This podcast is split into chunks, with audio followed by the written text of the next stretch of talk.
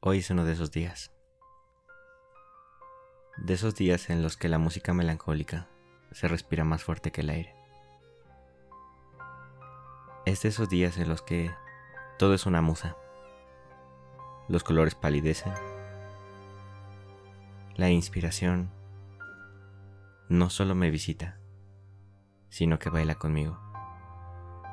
No hace falta un recuerdo, ni poesía. Solo basta estar. Las ventanas permiten una luz que apenas si se percibe. No hay a dónde huir. El tiempo languidece. Somos uno mismo. Mi cuerpo se siente ligero. No tengo hambre. No tengo sed. No necesito nada. Sin embargo, el abismo en mi interior es tan notable que cual agujero negro arrastra el resto de mis necesidades, de mis sensaciones, de mi entorno y también de la hora. Es este abismo de nuevo, el abismo de la existencia. Recuerdo cuánto me aterraba cuando se hacía presente. Recuerdo lo mucho que me derrumbaba como tifón, arrasaba hasta con lo que parecía los cimientos más sólidos de mi ser. A veces duraba solo unas horas, otras veces semanas completas. No sabía cómo huir de este fenómeno que me presionaba y me transformaba.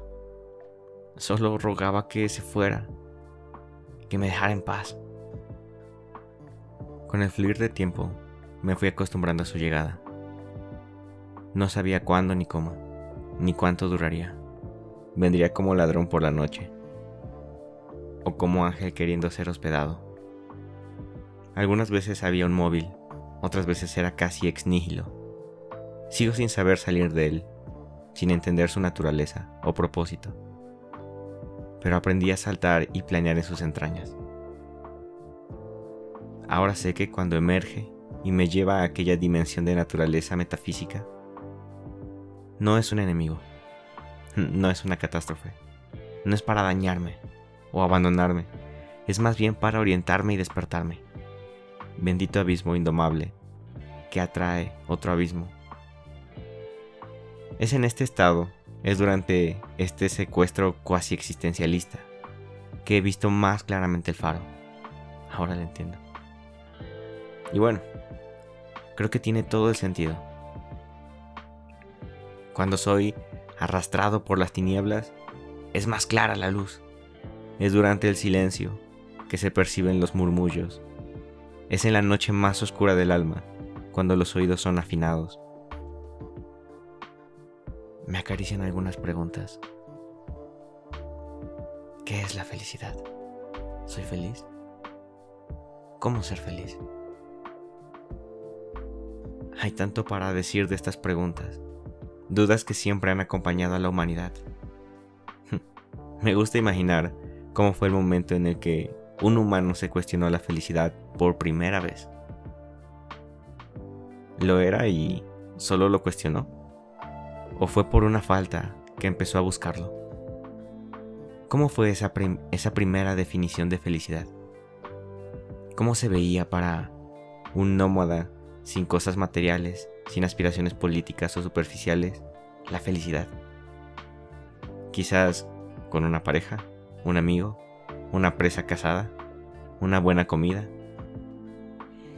O quizás solo era feliz por despertar otro día. He leído varios autores, filósofos, coaches, antropólogos, sociólogos, ministros o santos dando sus opiniones del tema. Eso es lo que lo hace interesante. Este tipo de temas, eso es lo que tienen tan peculiar, que no hay respuesta correcta. Lo que termina volviéndolos relativos o desconocidos.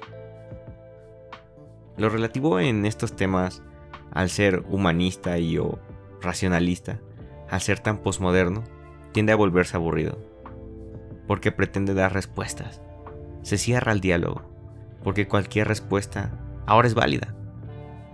El arte de la cavilación se pierde, el pensamiento filosófico cesa, el debate concluye y las largas charlas dialécticas alrededor de una fogata terminan en un individualismo frío. Eso no me atrae.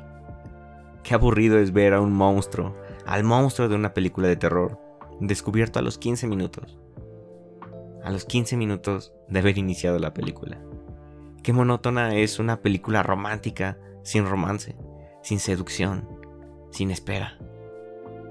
Prefiero que mi alma sea envuelta en la espera ansiosa, en el suspenso aterrador, en la duda sin respuesta.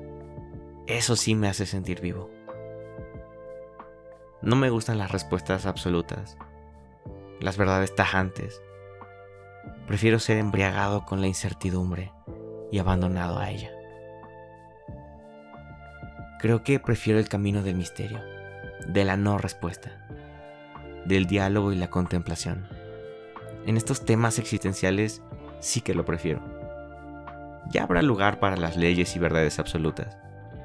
Pero cuando de amor, fe y felicidad se trata, prefiero no tener las alas cortadas. Prefiero los ríos sin desembocadura. y vaya ironía paradójica, pues sé que este camino también puede ser un brote de la misma rama relativista. Es solo que, entre encontrar varios lagos estancados, prefiero navegarme por los ríos. Entonces, ¿qué es la felicidad? No lo sé. Y me gusta no saberlo. No quiero simbolizarla. Prefiero que se mantenga en el plano de lo real, no alcanzable. Disfruto perseguirla. Mi felicidad a veces está en una canción, en un café, en un momento, en una cena con mi mamá o en el vaivén de las líneas de expresión de mi esposa. Y cuando creo que por fin la encontré y puedo replicarla a mi disposición, ya no está ahí. La fórmula falla. Se fue. De nuevo. Y desea volver a ser buscada. Y ahora ¿Qué es el amor? También me lo pregunto. ¿Yo amo? ¿Sé amar? ¿Soy amado? ¿Alguien realmente me ama? De nuevo estas preguntas, que como olas, si no se surfean correctamente, me derrumban sin piedad. Amor. ¿Qué es? ¿Impulsos químicos? ¿Conexiones neuronales? ¿Procesos inconscientes? ¿Reflejos evolutivos? Deseo de perpetuación. Cuando de amor se trata, las posturas más materialistas solo logran demostrar que no todo vale la pena ser explicado. No todo tiene que ser siempre empírico, económico o cientificado. ¿Qué se puede hacer? Claro que se puede hacer. ¿Que ayuda a entenderlo? Claro. ¿Tiene beneficios saber todo esto? Seguramente sí. Y lo mismo pasa con la felicidad. Los constantes estudios de estos temas dan luz a relaciones, a salud mental, salud emocional, hábitos, estilos de vida. Y todo esto, claro que es positivo y necesario.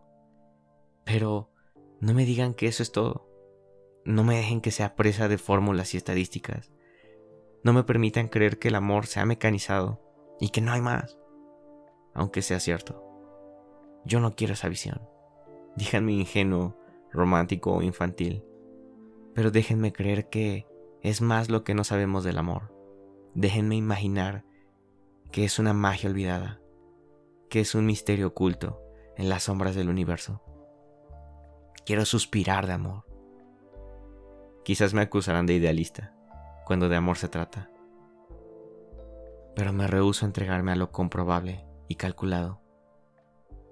Lo voy a leer, lo voy a investigar, incluso lo usaré a mi favor.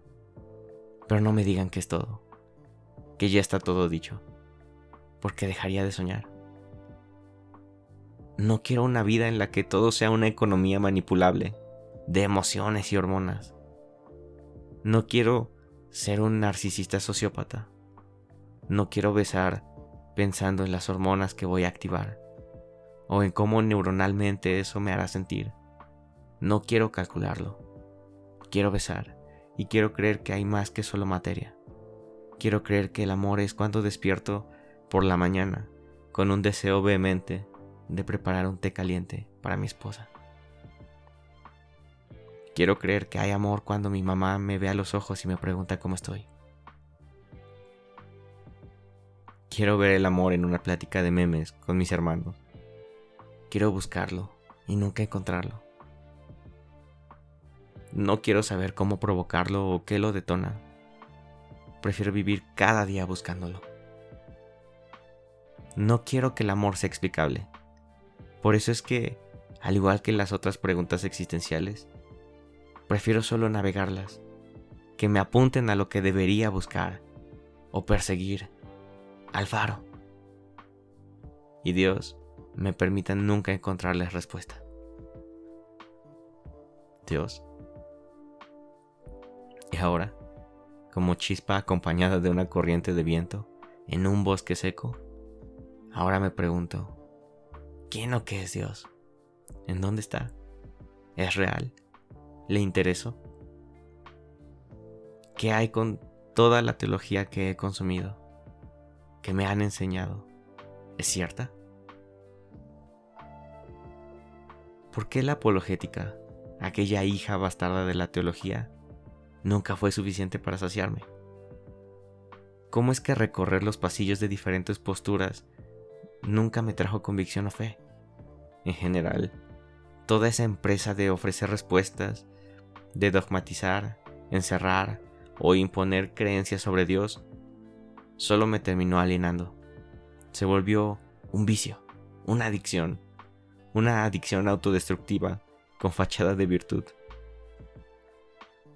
Dejé de perseguir la fe. Perdí de vista el objetivo y me enamoré de las respuestas. Luego, las respuestas se volvieron a mis ojos mi único valor, mi tesoro y el fundamento de mi personalidad. Caí en el pantano sin darme cuenta de su existencia. Y así dejé de buscar. Bebí de aquel analgésico. Me daba paz. Creía que tenía el tema de la divinidad dominado. Me hacía sentir tan seguro y en control el tener una respuesta para cualquier inquietud sobre Dios. Y no me daba cuenta que la duda y el cuestionamiento era lo que me hacía sentir vivo ya lo había matado. Había cortado la cuerda de la que pendía el puente sobre el que estaba parado.